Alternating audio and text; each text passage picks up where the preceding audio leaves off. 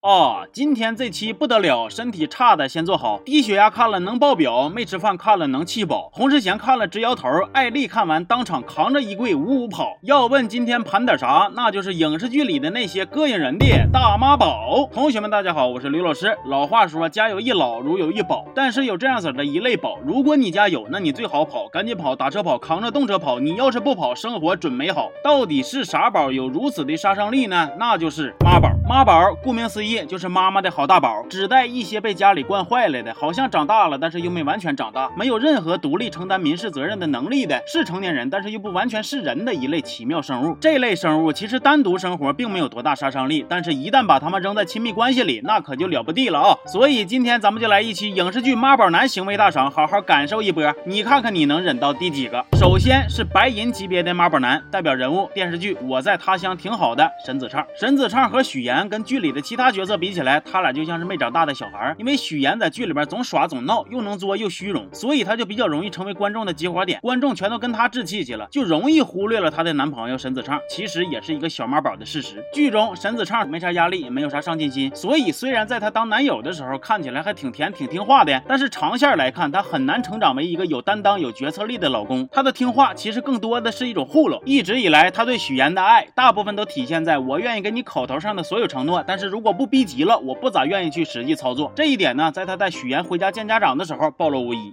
结婚这么大的事情啊，一下子就讲出来，还是嘎突然的。妈不突然了，我都二十八了，该结婚了。我妈嘱咐我，让我跟叔叔阿姨一起商量一下，就买房子。我妈说了，呃，知道北京房价特别贵，我跟沈子畅。也没攒多少钱，他就是说那房子首付的话，我们家也攒出一点，大家一起努努力，一起交上。什么意思啊？嗯，你们两个要买房子呀？我妈是这样的，就是呢，我和许愿琢磨着呀，我们俩毕竟是结婚，再租房子有点不太好，所以我们想，就算是买一个小点的，也住自己的房子。没有让你们租房子呀，住在这里呀。这么大的房子，两室一厅还不够你们住的吗？那你和我爸住哪儿？我们两个住在一起呀，哪能呀？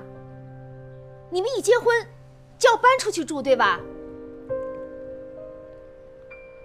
我们父母把你们怎么了？怎么不找你们代见啊？我把话撂在这里啊，要结婚，这就是新房，要么干脆婚也不要结了。光看这一段，大伙的第一反应肯定是觉着他妈挺离谱的。但实际上，沈子畅本身的问题更大。在面临原生家庭和自己即将建立的小家之间产生矛盾的时候，作为糊弄学大师，他就会两边和稀泥。我没有想到我妈会说这样的话，我也觉得是她说有点过分。不过她说也有道理吧？我觉得买房这事确实应该缓一缓。你是不是诚心想跟我结婚？我我不诚心想跟你结婚，我给你买一万多块钱的钻戒吗？啊？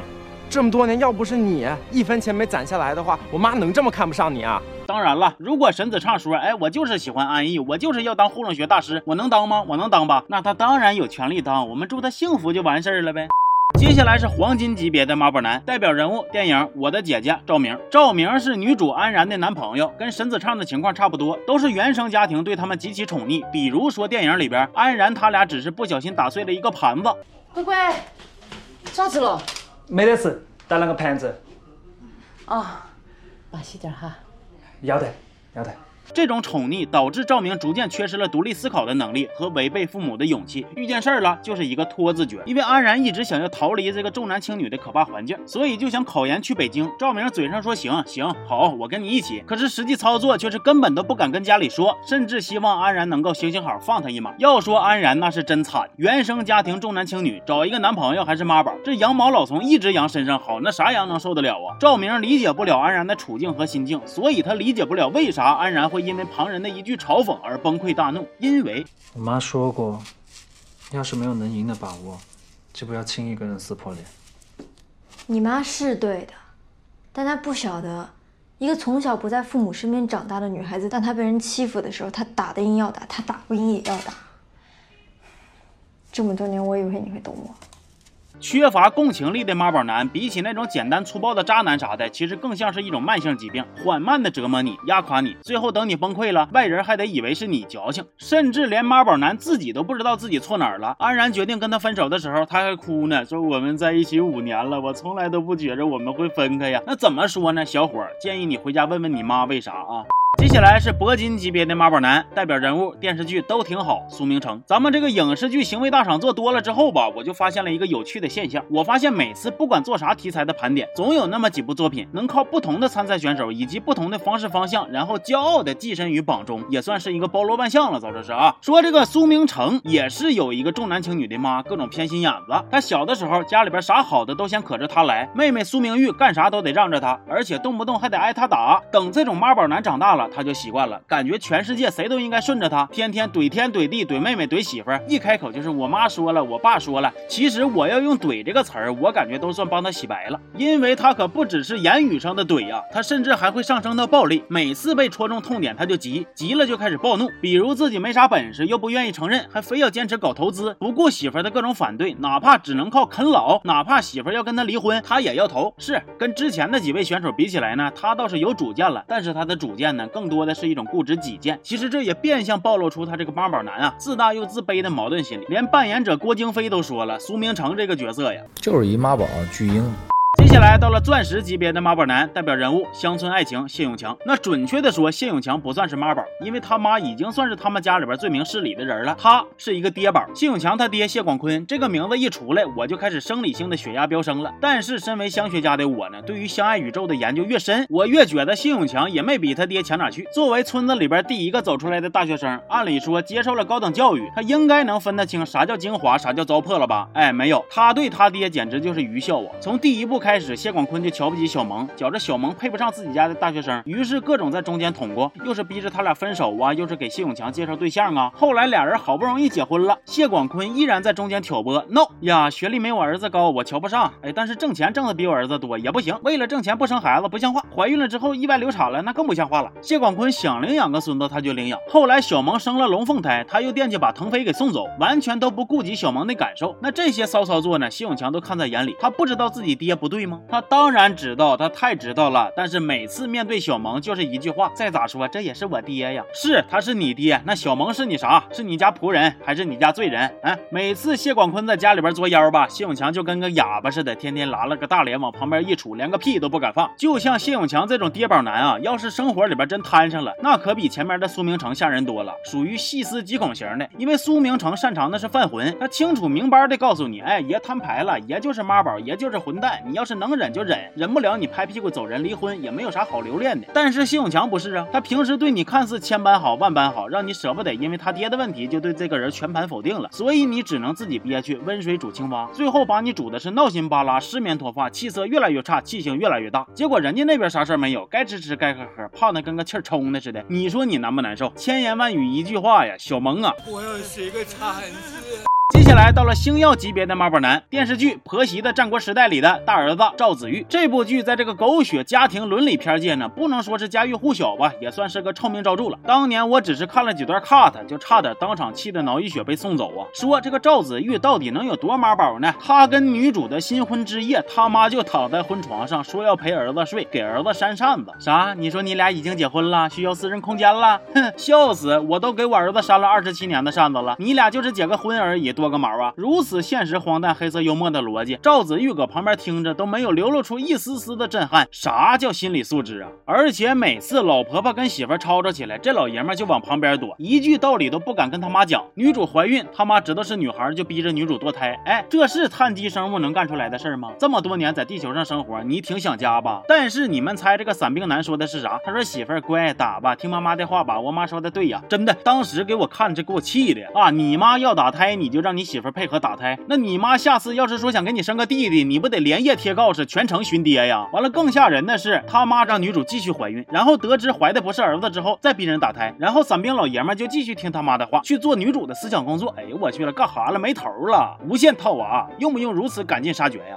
终于，万众期待的王者级别的妈宝男他来了！全体起立，让我们用热烈的大嘴巴子以及臭到不能再臭的鸡蛋迎接这位即将登场的代表人物。谁呢？那就是电视剧《一树桃花开》中的罗耀辉。要说起罗耀辉跟他妈这俩人，真是两只癞蛤蟆逛夜店呢，一个比一个能蹦的。首先，罗耀辉就是一个标标准准的十级妈宝，软弱，性格古怪，容易自卑。从小因为他妈管得严，也没有正经处过对象。用盛开调侃他的话说呢，就是跟姑娘拥个抱、亲个嘴儿，可能都得他妈颁布圣旨。也就是盛开一时被小鬼遮了眼，猪油蒙了心，不要命的往泥潭里边跳，说结婚就结婚。男方家里边破破烂烂的，连重新装修的钱都是盛开出的。结果盛开还要受这对母子的气。俩人第一天结婚，他妈就给盛开来了个下马威，又哭又闹，又吼又叫。罗耀辉只敢拉着盛开，让他别出声。再后来，罗耀辉出车祸受伤了，盛开就把屎把尿的照顾他，他还各种蹬鼻子上脸。来了来了来了来了来了，怎么了？怎么了？啊？怎么了？你去把那猪蹄儿给煮了吧。这都多晚了呀，煮了熟不了，明天早上再说吧。明儿早上，就现在，在冰箱里放了挺多天了。你要再不弄的话，就没咬头了，不筋道了。你就用那个那个高压锅，你就多咕嘟一会儿就能好了。家里调料不够。盛开，哪样调料不够？你告诉我哪一样，具体是哪一样？别以为我不知道，你就是潜意识里就是不想给我煮。行了行了行了，你别给我上心理分析课了，行吗？你不就见不得我闲着吗？行，我不睡了，我给你煮，行了吗？